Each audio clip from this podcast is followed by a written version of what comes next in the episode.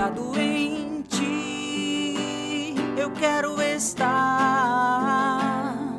e garantia terei que tudo vai passar. Apoiado em ti, eu quero estar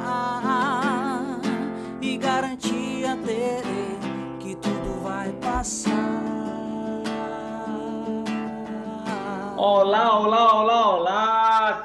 Bem-vindos a mais um podcast Face de Cristo. Bom dia para quem é de bom dia, boa tarde para quem é de boa tarde, boa noite para quem é de boa noite e para aqueles que têm disposição, boa madrugada para quem é de boa madrugada. O importante é que você está aí disposto a escutar-nos, disposto a ouvir essa partilha.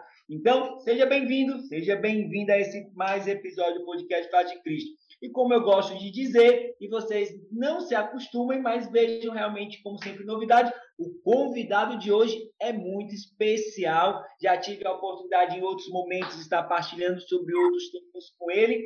E hoje ele vem fazer essa partilha conosco. Seja muito bem-vindo, Rubens. Vou deixar que você faça a sua apresentação aí para a galera que vai conseguir falar muito melhor do que eu.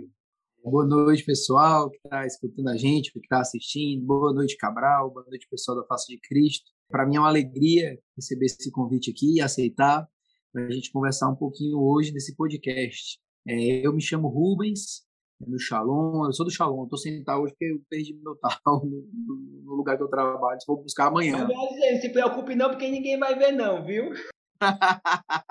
Tenho 32 anos, eu sou médico, sou casado com a Marília, a gente tem três filhinhos, um no céu e dois aqui na terra, o Guido e o Bento. Eu sou consagrado da comunidade católica Shalom, da comunidade Aliança, é, e eu moro em Juazeiro do Norte, Ceará. E como o, Bento e o Guido são pequenininhos, eles gostam de colocar o meu tal na boca. Então, eu chego no hospital, eu tiro o tal e penduro lá, né?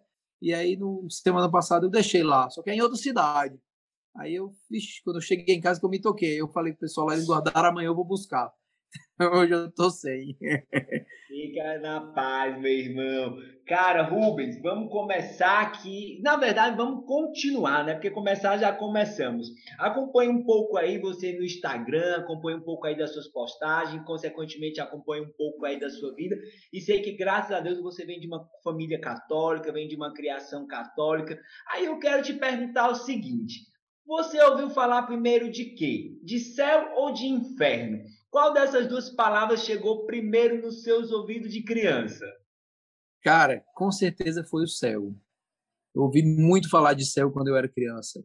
Especialmente porque quando eu era criança, quando eu tinha uns oito anos, não, menos, uns seis anos, teve um irmão da comunidade Shalom que morreu. Né? Talvez vocês tenham ouvido falar dele, Ronaldo Pereira. Sim, claro. E eu era muito próximo, a, gente, a minha família era muito próxima dele. E aí, é, a gente, e aí se falava muito de céu, né? Eu era criança naquela época, tinha pouco entendimento, mas escutava e aquilo ali ficava ressoando na minha cabeça, né? Também a minha mãe, quando eu tinha a mesma idade, seis anos, ela engravidou e perdeu o bebezinho. Então a gente desde sempre ficou sabendo que tinha um irmãozinho no céu. E aí era a gente se falava, né? Existe uma vida para além dessa vida que a gente vive, em que a gente vai ser muito mais feliz, em que a gente vai encontrar as pessoas que a gente ama, que não estão mais aqui, em que a gente vai viver é, com Jesus, com a Virgem Maria, com os nossos amigos do céu, como a gente gosta de falar, né? Os santos, né? A gente vai conhecer o nosso anjo da guarda, vai ser um, uma felicidade que não vai acabar. E essa felicidade vai acontecer no céu, e aí foi aí que eu aprendi sobre o céu, né? O, o entendimento do inferno só veio muito depois, né? É, a, a, condenação, né? Aquilo que é, que depois eu entendi, né? Que na verdade o inferno ele não é Deus que te condena ao inferno, né? É você que se condena ao inferno quando você se afasta de Deus, né? Isso eu só aprendi com, quando eu tive mais maturidade, mas sempre eu escutei falar de céu, né? É importante, boa, né, cara? Coisa boa começar logo ouvindo falar de céu. E quando começou a ouvir falar de céu, o que é que vinha na tua cabeça? Né? Tu já colocou aí que, né, assim, é, que era onde ia ver Jesus, onde ia ter, encontrar com o anjo da guarda, mas para ti, naquele exato momento, e depois, com o tempo, com o crescimento, com o engajamento da comunidade católica Shalom, o céu era o quê? O céu era um lugar. Tu pensava assim, caraca, quando eu morrer, eu vou para um lugar. Caraca, quando, sabe, meu irmãozinho de seis anos, ele foi para um lugar. O que é que vinha na tua cabeça? Era um lugar? Era o quê? Mas é, criança tem um pensamento muito concreto, né? Então eu pensava que a gente, no começo, eu imaginava que a gente ia viver no meio das nuvens, né? a gente ia ficar lá sentado nas nuvens e tal. E aí depois é, eu fui aprendendo, inclusive no colégio que eu estudava, que era um colégio católico, na época era o Colégio Shalom, não se chamava ainda desse jeito, era Centro de Educação Shalom, estava começando ainda.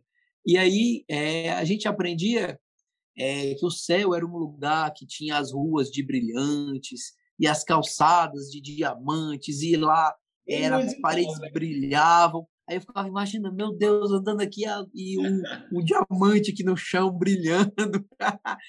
É, é, é, eles pegavam né, a, a, descrição do Apocalipse né, e tentavam trazer de uma maneira que a gente conseguisse entender.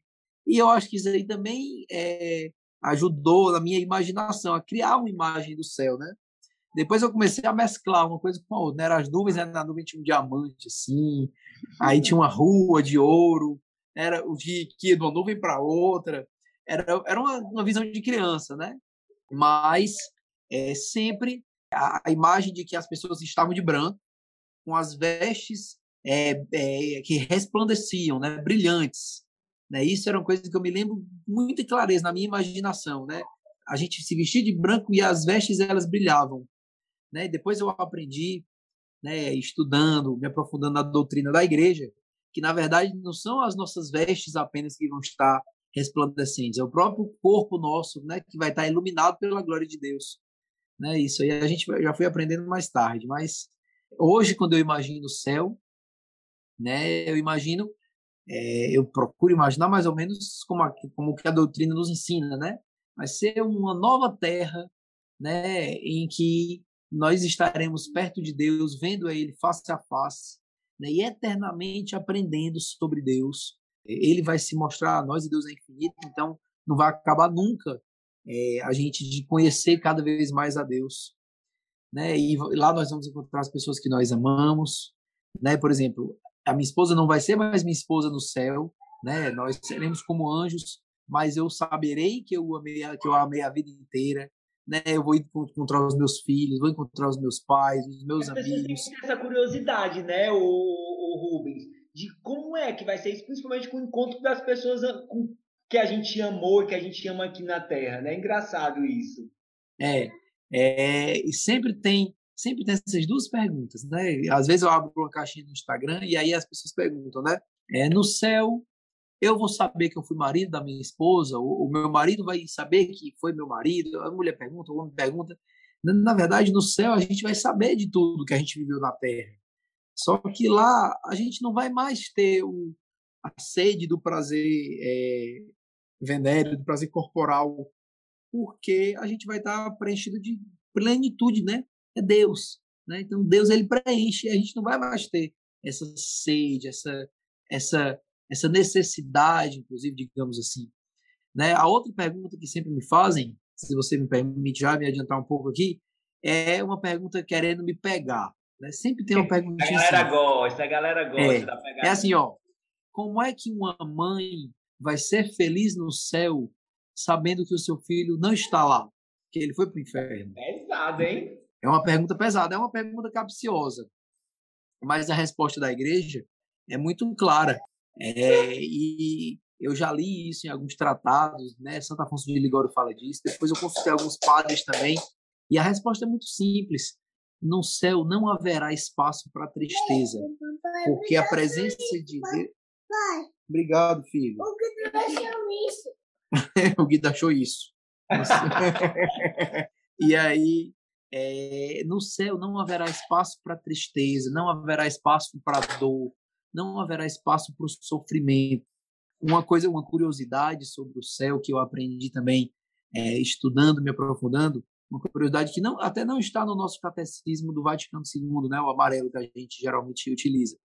mas está no, no catecismo romano, que é o catecismo do Concílio de Trento, que fala quando fala sobre a ressurreição dos corpos, é que fala hoje a nossa alma acompanha a velocidade do nosso corpo. No céu é o nosso corpo que vai acompanhar a nossa alma. Então a gente vai ter a agilidade, né? A gente vai de um lugar para o outro imediatamente, porque a nossa alma ela vai e o nosso corpo vai acompanhar. Hoje a gente, o corpo é que conduz a alma, digamos assim. Outra coisa que eu aprendi lá é que mesmo as pessoas, digamos, que perderem uma perna um braço durante a vida, lá no céu os membros serão restituídos.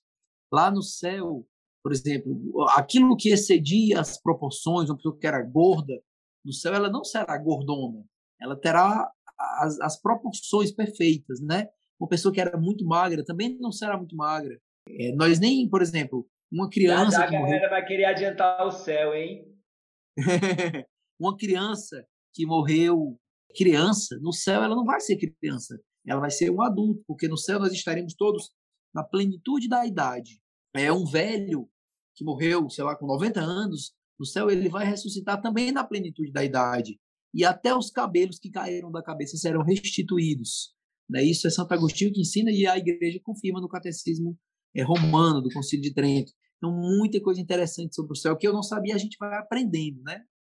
Engraçado, né, Rubens, que essas coisas que a igreja vai nos apresentando, que a igreja vai mostrando para nós, não tem outro objetivo sequer do que fazer com que nós desejemos o céu. Né? Porque às vezes Exatamente. as pessoas querem conhecimento pelo conhecimento, simplesmente parece pela curiosidade, mas a igreja é muito sábia e, né, e cumpre com o seu fim de apresentar tudo isso para que a gente deseje o que é o nosso fim, que é o céu, né? E deseje já viver isso aqui na terra. E aí, cara, eu te pergunto, é, é, é, é errado ou, ou não dizer que a gente já deve buscar essa vida de céu aqui? Ou a gente poderia dizer isso de outra forma? Seja muito livre para me dizer que não, Cabral, tá errado. Não, Cabral, é, é. isso mesmo. A gente é, Cabral. A gente aprende para isso. Não, falo com toda liberdade aqui, Cabral. Assim, nós devemos buscar o céu na terra. E, ao mesmo tempo, nós não devemos esperar o céu na terra. É, por quê? Porque, primeiro, como eu falei logo no começo, o céu, ou na verdade não o céu, mas a eternidade, ela só vai coroar aquilo que a gente viveu a vida inteira, né? Então, se você viveu a vida inteira perto de Deus, vou te interromper, repete isso aí, porque isso é peça fundamental. Repete aí. A eternidade ela vai coroar aquilo que a gente viveu a nossa vida inteira. Se, se você a sua vida inteira você desejou amar a Deus, você desejou amar o próximo, se a sua vida inteira você desejou viver os sacramentos, que nada mais é do que a presença da graça de Deus, né? Você quis estar com Deus, né? Você buscou estar sempre em estado de graça, se penitenciando, purgando os seus pecados, corrigindo suas imperfeições, né? Buscando ter uma consciência delicada para amar a Deus, a consciência dos santos é uma consciência delicada, né? Não uma consciência escrupulosa, que é a consciência daqueles que têm medo, medo do inferno, mas a consciência delicada, que é a consciência daqueles que amam a Deus, consciência dos santos. Se você buscou isso a vida inteira, o que a eternidade vai fazer é coroar, é dizer, pronto, você quis isso a vida inteira por estar aqui, continua. Então, nesse sentido, você vai já estar tá vivendo o céu na terra. Você já vai estar vivendo o céu na terra. Em contrapartida, o risco de, se, de você dizer nós devemos buscar o céu na terra é que as pessoas achem que a vida é só aqui. E nós precisamos ser o mais felizes que nós pudermos aqui e aproveitar as coisas da melhor forma que tem aqui. Né? Isso é arriscado, isso gera um pensamento é, imanentista, né? que é um pensamento até é, doutrinariamente contrário ao que a igreja fala, que é uma daquelas, daquelas correntes da teologia da libertação, que diz que o céu está aqui, né? que o céu vai ser aqui, que o reino de Deus já é aqui, então, portanto, nós devemos é, entrar de cabeça daquela imanentizando o evangelho, né, como se tudo fosse apenas aqui. Isso não é verdade, né? Haverá um novo céu, uma nova terra, né? Haverá um momento em que nós vamos ver Deus face a face e não será só aqui. Nós não vamos perder a nossa individualidade na consciência coletiva da, da humanidade. Não, nós, nós continuaremos sendo nós. Você continuará sendo você, o Cabral. Eu continuarei sendo eu, Rubens, os meus filhos serão eles. Né? Não haverá uma, uma, digamos, uma fusão da alma social, como se pensa, né?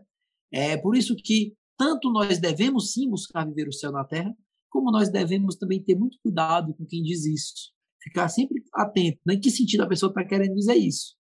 Perfeito. Cara, é, eu, eu acho que é muito legal ouvir você falar disso, cara, porque para mim, Cabral, né, é, sempre que eu te escuto falar, sempre para mim vem muito tranquilo e muito pacificamente o quanto aquilo que você conhece te leva à experiência. E, e, esse, e essa tua fala, para mim, chega como hoje, nesse dia que nós estamos gravando, não sei atemporalmente quando a pessoa vai estar escutando, o desejo de céu que precisa ser criado em nós, né? o desejo de céu que precisa ser infundido no nosso coração e precisa transbordar. Digo isso para que as coisas se ordenem e seja por desejo de céu que a gente busca a Deus e não por medo do inferno. Porque nas nossas catequeses antigas, né, as nossas catequeses lá, sei lá, de quanto tempo, quantas décadas atrás, o que é, é, é aquela falinha, né? Deus castiga. Olha, Deus te castiga, se Deus te castiga, Deus te coloca para o inferno. E aí, Rubens, eu queria que, eu, que tu fala, agora tu falou do que era o céu. E o que é o inferno? Pronto, o inferno é exatamente o lugar da ausência completa de Deus. O inferno, eu até abri aqui o que dizia o catecismo sobre o inferno, né? É, o inferno ele é o lugar em que Deus não está. É, diz assim o catecismo no ponto 1035. A doutrina da igreja afirma a existência do inferno e a sua eternidade. Isso, esse ponto aqui, Cabral, em que a igreja afirma a existência do inferno e a eternidade, é, para contrapor a uma heresia que existia, né, que era o origenismo, mas que ainda hoje se escuta falar que é que no final de tudo, mesmo as almas que estão no inferno, elas serão salvas. Isso era uma heresia que se dizia, né? Beleza, vai ter o juízo particular, as pessoas vão para o inferno, outras vão para o céu, mas no final de tudo, Deus vai vai recuperar, vai tirar todo mundo, inclusive o próprio diabo vai se salvar, né? Dizia o origenismo né? E as pessoas hoje vivem como talvez é, esperando nisso, né? Esperando que os seus atos não terão consequências, digamos assim. É por isso que a igreja afirma a existência e a eternidade do inferno. E aí depois ela continua: as almas dos que morrem em estado de pecado mortal descem imediatamente após a morte aos infernos, onde sofrem as penas do inferno, o fogo eterno. A principal pena do inferno consiste na separação eterna de Deus, o único em que o homem pode ter a vida e a felicidade para que foi criado e que aspira. Ou seja, qual é a pena do inferno? É o fogo. O fogo é uma pena que vai haver no inferno, né? o fogo eterno. Mas a principal pena do inferno é a separação eterna de Deus. Então, se a pessoa viveu separado de Deus aqui na vida, né? se a pessoa não desejou a misericórdia de Deus, né? eu até coloquei essa semana no meu YouTube um vídeo sobre isso, falando sobre o pecado contra o Espírito Santo, né, os seis tipos de pecado sobre, contra o Espírito Santo, é, e na verdade os pecados contra o Espírito Santo são os pecados contra o amor a Deus, né, são os pecados contra a misericórdia de Deus. Se você não acredita na misericórdia de Deus, se você não buscou a misericórdia de Deus, se você viveu afastado de Deus na sua vida inteira, a sua eternidade vai ser da mesma forma, afastado de Deus. E o inferno é exatamente isso, não é um estado. O inferno não é um estado. O inferno é um, é um lugar, né? A igreja afirma isso. E uma coisa interessante, né, que é, a gente falou, a pessoa pode viver o céu na terra, mas a pessoa não pode viver o inferno na terra. Certo? A pessoa pode viver o purgatório na terra. Isso, é, isso aí é muito legal de tu estar tá falando, ô Rubens, porque a gente fala muito, muito, nós engajados, nós de vida comunitária, a gente fala muito, né? De assim, ah, a gente pode viver sim o um inferno aqui na Terra, né? É, no sentido da separação de Deus, sim, podemos. Mas não nós, por exemplo, que conhecemos a Deus e quando estamos sofrendo muito, às vezes nós tendemos a dizer isso, né? Claro, veja bem, Cabral, uma pessoa que está afastada de Deus, ela está vivendo o inferno na terra certo? Mas uma pessoa que conhece a Deus e que ama a Deus que deseja a Deus e que está sofrendo muito, ela não está vivendo o inferno na terra. Ela está vivendo purgatório na terra. Por quê? Porque o fogo que queima no purgatório é, a, é da mesma natureza do fogo que queima no inferno. Isso é que a doutrina nos fala. Mas no purgatório ele tem uma finalidade, que é a purificação. Né? Então, a gente nessa vida, a gente pode passar por esse fogo, por esses sofrimentos, por essas dores, por essas angústias, mas não no sentido de condenação. Nós não estamos, não estamos vivendo aqui a condenação. Nós estamos vivendo aqui a purificação. E eu testemunho como médico, quantas vezes eu não vejo pacientes que estão sofrendo muito. Eu sou paliativista, então eu trabalho com pessoas que estão naquele momento já perto de morrer.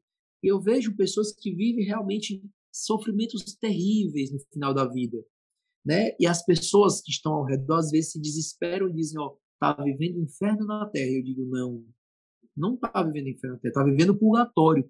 Talvez esse sofrimento que essa pessoa está vivendo aqui, né, ele esteja salvando muitas almas lá no purgatório e esteja salvando talvez a alma dessa mesma pessoa. Eu não sei o que, que ela fez na vida dela, né? Mas se Deus permitiu que ela vivesse no final da vida esse sofrimento, quem sabe não é para que ela é, esse sofrimento purifique ela e que ela vá para o céu. Olha que coisa boa, né? Um sofrimentozinho temporal que vai nos fazer ganhar a felicidade eterna.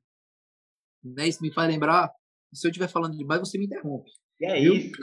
isso me faz lembrar uma história de Padre Pio. São Padre Pio, ele ressuscitou um homem, certo? Um padre. E aí, esse padre contou que no momento em que ele estava morto, ele foi para o purgatório. E aí Deus lhe perguntou: é, Você quer viver alguns minutos aqui no purgatório e ir para o céu? Ou você quer voltar para a terra e viver a vida inteira de penitências, de, de sacrifícios e ir direto para o céu? E ele, porque já estava sentindo na pele aquele fogo do purgatório, porque já estava sentindo na pele aquele fogo, a, a dor da purificação do purgatório, ele disse: Não, eu prefiro voltar para a terra e ter mais, parece que sei lá, que era 60 anos de intensos sofrimentos e sacrifícios, mas ir direto para o céu. Eu prefiro do que passar esses minutinhos aqui no purgatório, para você ter uma noção do sofrimento que é estar no purgatório, né? Isso Mas é um sofrimento que passa, graças a Deus. Isso às vezes a gente ainda fica assim, ah, meu Deus do céu, se for purgatório já tá bom demais, né? Esse cara aí era muito santo, né? E eu acho que a experiência que ele teve também favoreceu muito isso. Mas, Rubens, tu vai falando, cara, aí vai, vai me vendo várias coisas que eu já escutei, que eu escuto até hoje, e que é legal da gente tentar é, partilhar aqui, né? Às vezes a gente diz assim, ó, não, tem que caminhar não por medo do inferno, mas com, com, com desejo de Deus.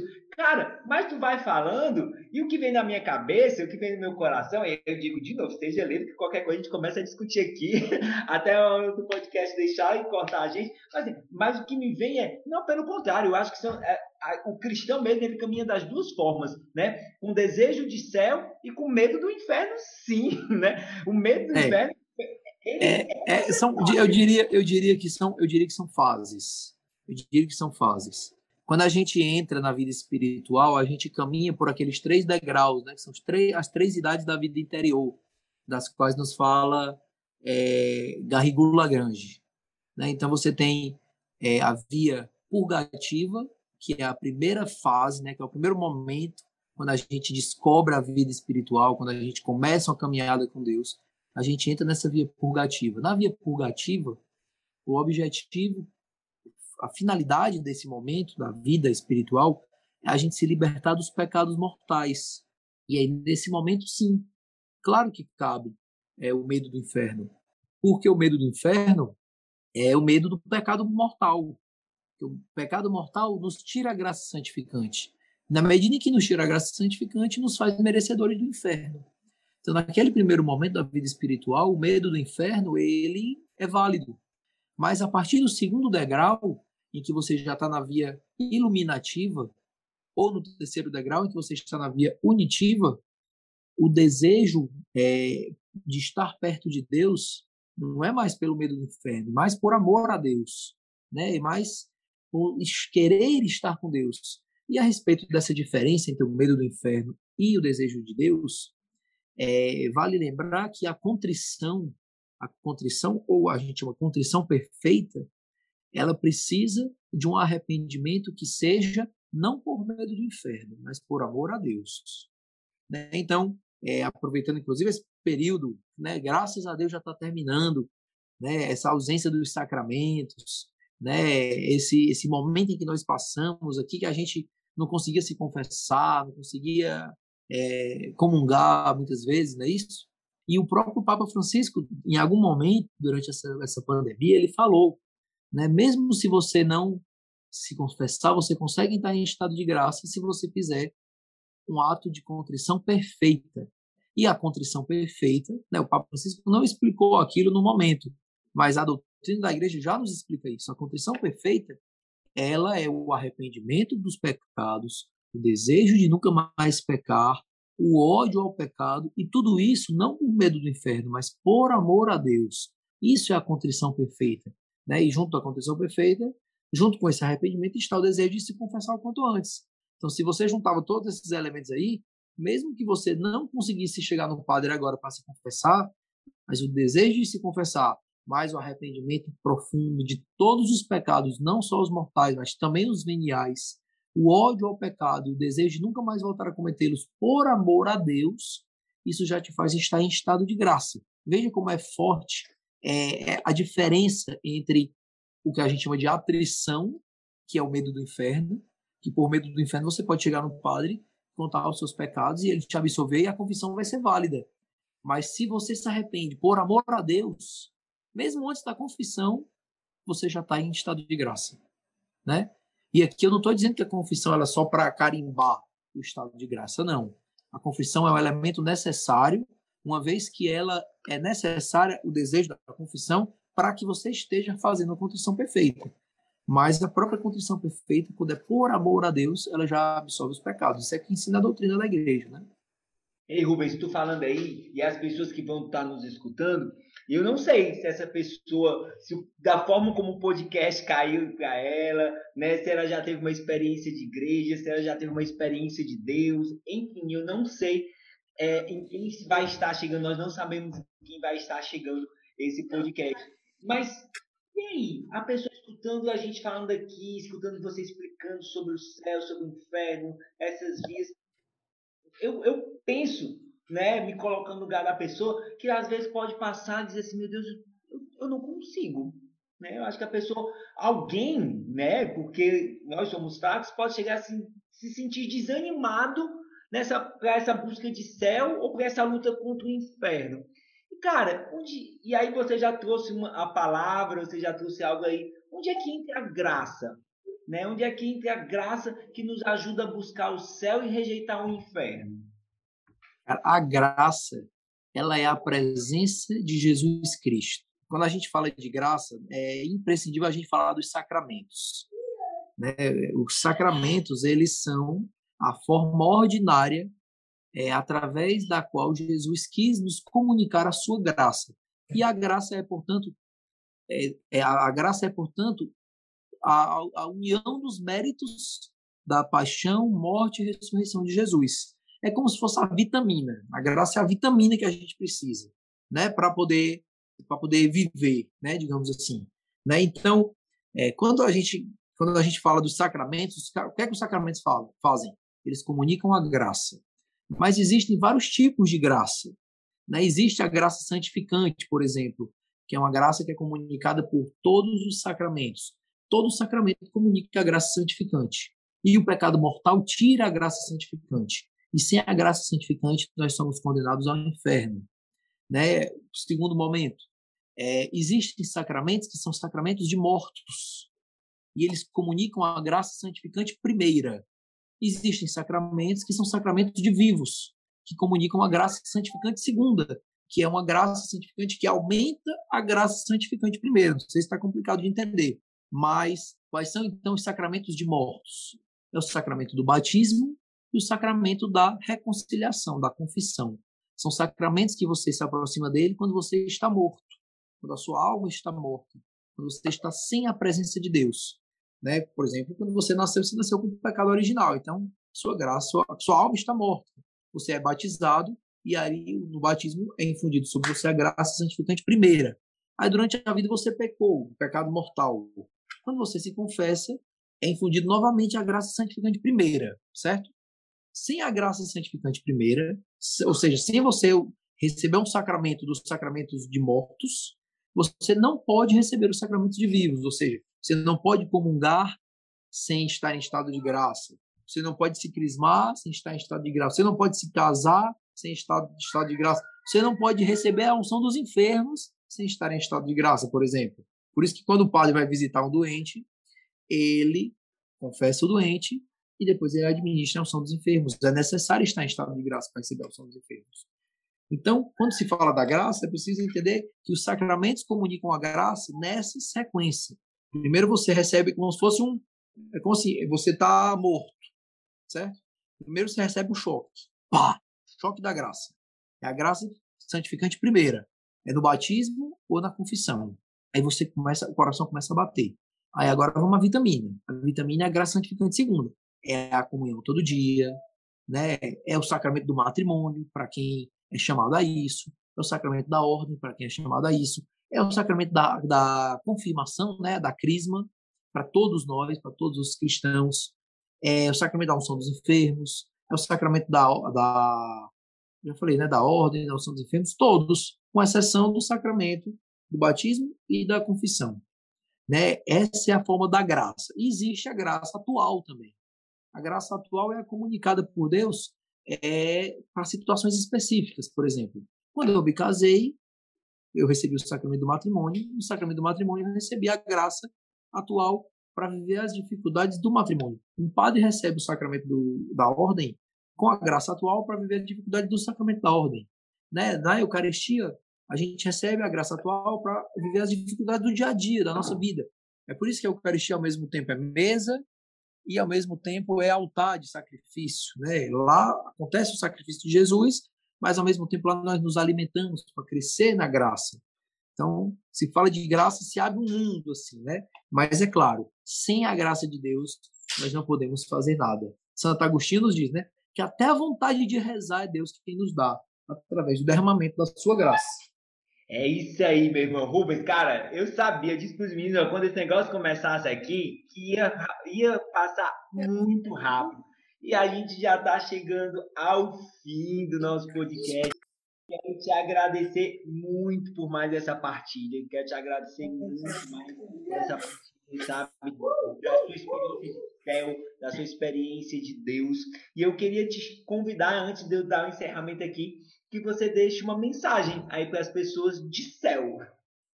Uma mensagem de céu, uma mensagem de esperança, né? É, eu vou deixar aquela aquela aquela mensagenzinha do Papa Francisco, né? A respeito da misericórdia de Deus, né? Deus ele nunca nos nunca se cansa de nos perdoar. É nós é que nos cansamos de pedir perdão a Deus, né? E de acolher a sua graça. Então, que a gente a qualquer momento, né, a gente busca a Deus, busca a sua misericórdia, busca a sua graça, né? Que ela está sempre ali para a gente, né? Deus não desiste de nós. É isso aí, galera. Espero que você que esteja nos escutando, que tá, que partilhou conosco sobre esse desejo de céu, sobre essa busca, sobre essa graça, que você possa compartilhar esse podcast aí para quem você puder. Então, muito, muito obrigado aí pela sua participação, Rubens. Muito, muito obrigado aí você que está nos escutando. Até o próximo episódio do podcast Face de Cristo. Valeu, galera. Até mais.